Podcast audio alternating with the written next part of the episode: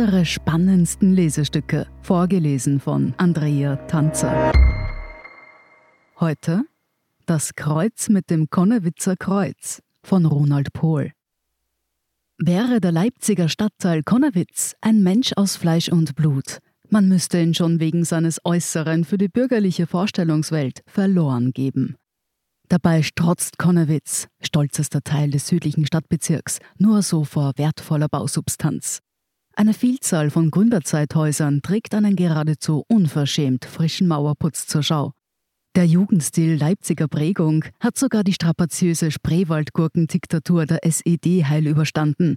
Oder, wie der Leipziger SPD-Spitzenkandidat Holger Mann sarkastisch andeutet, die DDR ist 1989 gerade rechtzeitig zugrunde gegangen, sonst wäre ein Großteil der Altbausubstanz wohl nicht zu retten gewesen.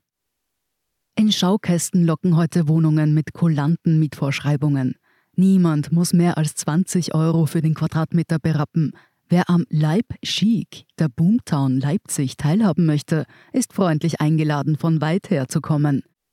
Das behagliche Mietglück in München ist manchem Größus an der Isar schließlich seine rund 25 Euro pro Quadratmeter wert.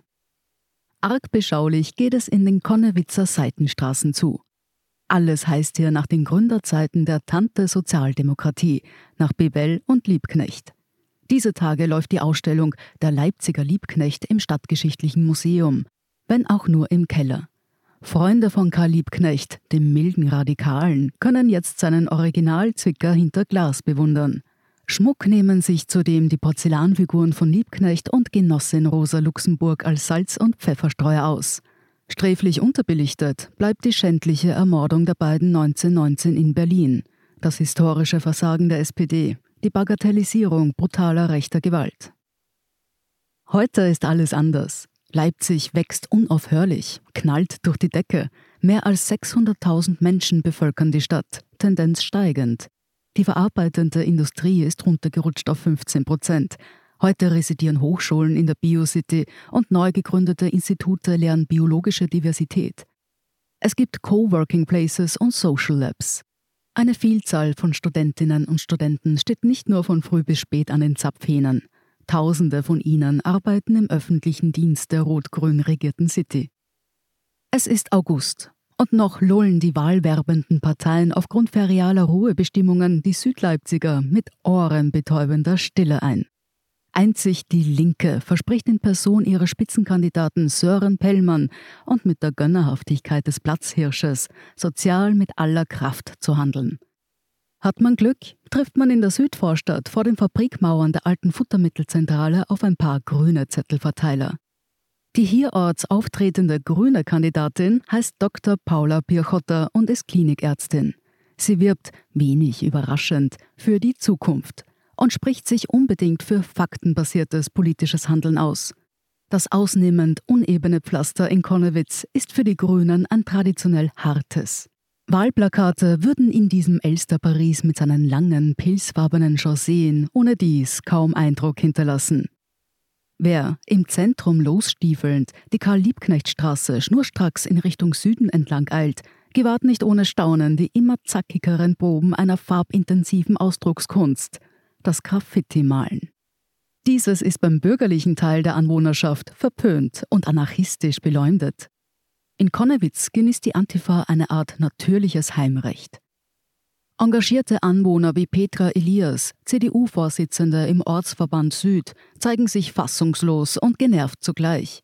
Wir hatten hier am Konnewitzer Kreuz einen Wonnekids-Laden, nachhaltiges Spielzeug, eine prima, weil gegen Kommerz gerichtete Sache. Was war? Der Laden wurde umgehend mit Sprayfarbe zugeschmiert. Wäre der Stadtteil Konnewitz tatsächlich ein Mensch aus Fleisch und Blut, er lebte bewusst mit dem Rücken zum Rest der Welt. Den Buckel könnte man ihm herunterrutschen. Über Hauseingängen wird Ordnungshütern das Fernbleiben empfohlen. No Cops steht da. Eine andere Aufschrift warnt: Vorsicht, freilaufende Bullen. Die hiesige Uniform tragen junge Männer ebenso wie junge Frauen. Sie besteht aus kurzgeschnittenem Haar und einem schwarzen T-Shirt. An den Hausfassaden steht Neonfarben Fluffy. Oder der Block der Ultras von Chemie Leipzig stimmt vorüberflanierende auf die Clubfarben Grün-Weiß ein. Der Buchstabencode BSG steht für Betriebssportgemeinschaft. Der Club spielt aktuell in der vierten Liga und ist damit um Klassen besser als sein anarchistischer Ableger Roter Stern Konnewitz. Die Konnewitzer Gegebenheiten gleichen einem Sammelsurium. Gebildet wird es aus gelebter Subkultur und postsozialistischem Gemeinschaftsgefühl. Autonomie meint hierorts, nach 16 Jahren Merkel, wir sind ein bisschen antifaschistischer als der Rest der Welt und wir sind stolz drauf. Wäre Konnewitz tatsächlich ein Mensch aus Fleisch und Blut, der Bezirk zählt etwas weniger als 20.000 Einwohner, er würde vielleicht die Linken wählen. Aber sicher ist das nicht, weshalb die CDU in den bürgerlichen Ecken auf ein respektables Ergebnis kommt. Mit Hausbesetzungen in einst unsanierten Häusern wurde die alternative Szene nach 1989 weithin berühmt. Nach Abklingen der heroischen Hausbesetzerphase, nach unschönen Handgreiflichkeiten zwischen Szene und Ordnungsmacht, fand das Zwischennutzungskonzept Wächterhäuser breiten Anklang. Dessen Konzept besagt, Bewohner dürfen, solange der Eigentümer mit Sanierungen säumig ist, die Immobilie auf Basis einer kulanten Miete bewohnen. Aus solchen Verhältnissen erwachsen häufig genug Formen genossenschaftlichen Wohnens, Selbstmieterinitiativen erwerben Eigentum, aber auch SPD-Politiker Holger Mann weiß, Leerstand wird planmäßig erzeugt. Durch die Hintertür sickern internationale Kapitalgesellschaften in den Leipziger Süden ein. Hausbesetzungen, wie sie bei uns vorkommen, enthalten immer einen Hinweis auf Missstände. Wäre Konnewitz also ein Mensch, ein womöglich etwas kauziger Bürger des Freistaates Sachsen, er wäre jedenfalls unbescholten. Konnewitz ist der Stadtteil mit der geringsten Kriminalität, das würde man zunächst wohl nicht vermuten. Holger Mann glaubt, dass die Bilder von randalierenden Autonomen zwischen kokelnden Tonnen völlig überzeichnet und symbolisch überhöht seien. Er verweist auf Slogans wie Leipzig, eine Stadt für alle. Familien würden sich hier ansiedeln, weil die Tarifabschlüsse immer besser würden und die Haushaltseinkommen steigen allmählich auf Westniveau. Tatsächlich datieren die heftigsten öffentlichen Auseinandersetzungen auf das Jahr 2016 zurück als Angehörige der AfD angemeldet durch den Süden zogen und daraufhin unfreundlich bis handgreiflich begrüßt wurden. Noch heute kleben an aufgelassenen Geschäften Zettel mit Verhaltenskodizes, was man konspirativ zu tun habe, wenn der Verfassungsschutz ausschwärmt, die Festplatten löschen. Seltsamerweise werden von anonym bleibenden Expressionisten auch biedere Matratzenläden mit bunten Riesenlettern zugesprayt. Fragt man die Inhaber nach einem Grund für so viel ausgesprühten Doseninhalt, erntet man Ratlosigkeit. Wir wissen auch nicht. Das ist jetzt schon das dritte Mal hintereinander. Und schön ist was anderes. Die Entfernung der Zyklopenschrift bedarf der kostspieligen Hinzuziehung professioneller Reinigungsdienstleister. Ökologisch ergibt das alles wenig Sinn. Die Betroffenen lächeln säuerlich. Petra Elias sagt, dabei veranstaltet die Stadt Graffiti-Workshops, damit wohl schon die Kiddies lernen, wie es geht.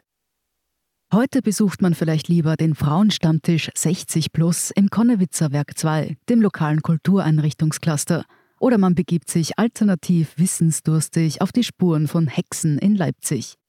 Oder man sammelt ein bisschen Kleingeld für zwei Genossen, die sich laut inoffizieller Bekanntmachung wiederholt vor dem Amtsgericht verantworten müssen. Der Grund? Sie hätten 2019 einem mutmaßlichen Neonazi in der Gedenkstätte des Konzentrationslagers Buchenwald eine Thor-Steiner Gürteltasche abgenommen. Somit ist, rund einen Monat vor der anstehenden Bundestagswahl, sonnenklar. Wäre Konnewitz ein Mensch aus Fleisch und Blut, er wäre ein mit an Sicherheit grenzender Wahrscheinlichkeit glühender Antifaschist oder Antifaschistin, und das ist nicht das Verächtlichste, was man einem antibourgeoisen Subjekt nach 16 Jahren Kanzlerschaft Merkel nachsagen kann. Sie hörten Das Kreuz mit dem Konnewitzer Kreuz von Ronald Pohl. Ich bin Andrea Tanzer. Das ist der Standard zum Hören. Um keine Folge zu verpassen, abonnieren Sie uns bei Apple Podcasts oder Spotify. Und wenn Ihnen unsere Lesestücke gefallen, freuen wir uns über eine 5-Sterne-Bewertung. Bis zum nächsten Mal.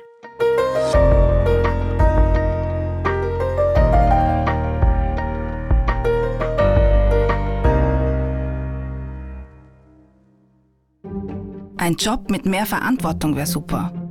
Ich will eine bessere Work-Life-Balance.